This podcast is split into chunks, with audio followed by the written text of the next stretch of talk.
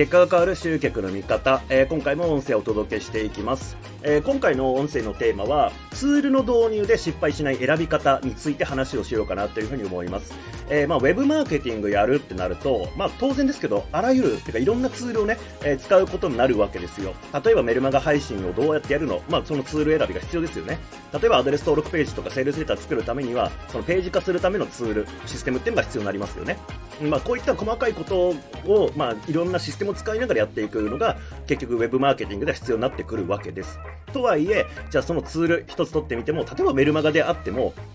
うんと僕はコンバートキットっていう海外のね、えー、メルマガ配信システム使っていますが、海外のものでもメールチンプってものがあったりとか、アクティブキャンペーンってものがあったりとか、まあいろいろあるわけですよね。で、国内にもマイスピーっていうのがあったりとか、えー、まあそういった、あの、いろんな配信サイトっていうか最新システムがあるんで、どれ選んだらいいのっていうふうになってしまいますよね。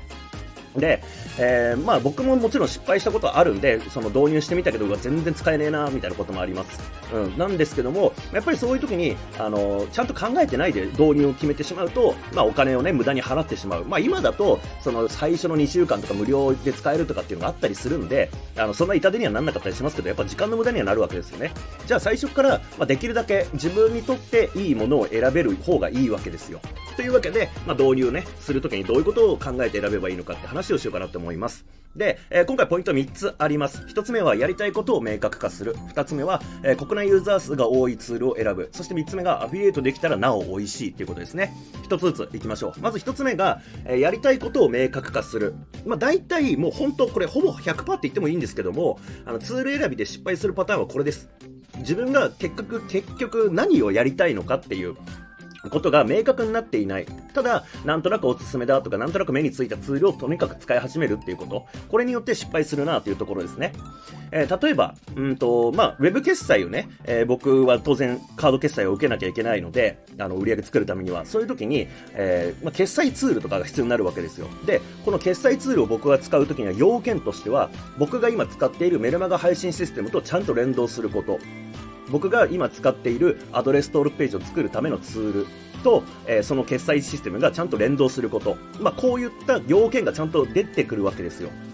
それを考えずに、なんとなくいいからっていうんで、なんか決済のね、ツールとかをこう仕入れると、あ、なんか自分の、あの、メール配信システムと繋がんねえじゃんとか、えー、じゃあこれじゃあ、あの、商品提供自動でできないじゃんとかって問題が起きてくるわけですよ。今、あなたがもう明確にこのツールは絶対に使うっていうのがメインで使ってるものは何かあるとします。例えばメルマガ配信システムとかね、えー、このあたりっていうのはもうすでにや使っているものがあるっていうパターンがあるんじゃないかなと思うんですけども、その場合には、このメルマガ配信システムを引っ越すのは、ま、結構大変なわけですよね。ってなると、これを使い続けた上で、何か新しい要件を満たすツールを入れなきゃいけないっていうこと。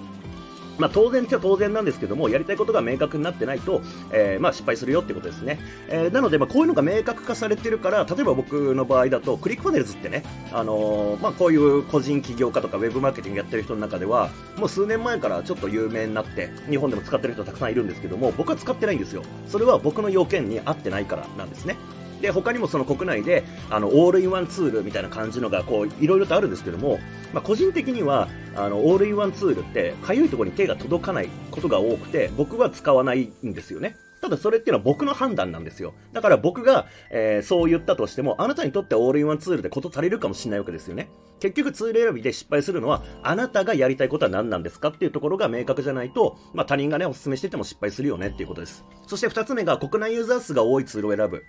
です。えー、まあ、これなんでかっていうと、あの、シンプルに使い方とか困った時とか、新しいなんかちょっとね、便利な使い方とかってあった時、あの、ネット検索ですぐそれが見つかるんですよ。ユーザー数が多ければ。逆に、あの、ユーザー数が少なければ、その、そういった情報が出てこないわけですよね。トラブルシューティング的なものとかも含めて。えー、だから、ユーザー数が多いっていうのは、そういう意味ですごく重要だと僕は思ってます。特に IT が苦手とか、海外ツールを使うんだけども、英語苦手ですとか、英語にアレルギー持ってますみたいな人にとっては、国内のユーザー数が多くて、ちゃんとブログ書いてる人とか、えー、使い方の動画とか YouTube に上げてる人がいるかとか、そこら辺をまずチェックしてから、えー、導入を決めるといいかなというふに思います。まあ、もちろんサポートがしっかりしてるところもあるんで、そこに聞きが事足りるってこともありますけれども、特に海外ツールなんていうのは、あの、向こうは英語圏でやってる人たちなんで、問い合わせ英語でしなきゃいけないわけですよね。で、それ結構現実的じゃない人もいますよね。ってなった時、日本語で、えー、それを使っていて、なまあ、ある程度使いこなしている人がいるっていうのは結構アドバンテージじゃないですか。その人に聞けたりとかするんで。とか、その人が出してるコンテンツとか情報を見れば、あ、なるほど、こここうしたらいいんだっていうのがわかるんで。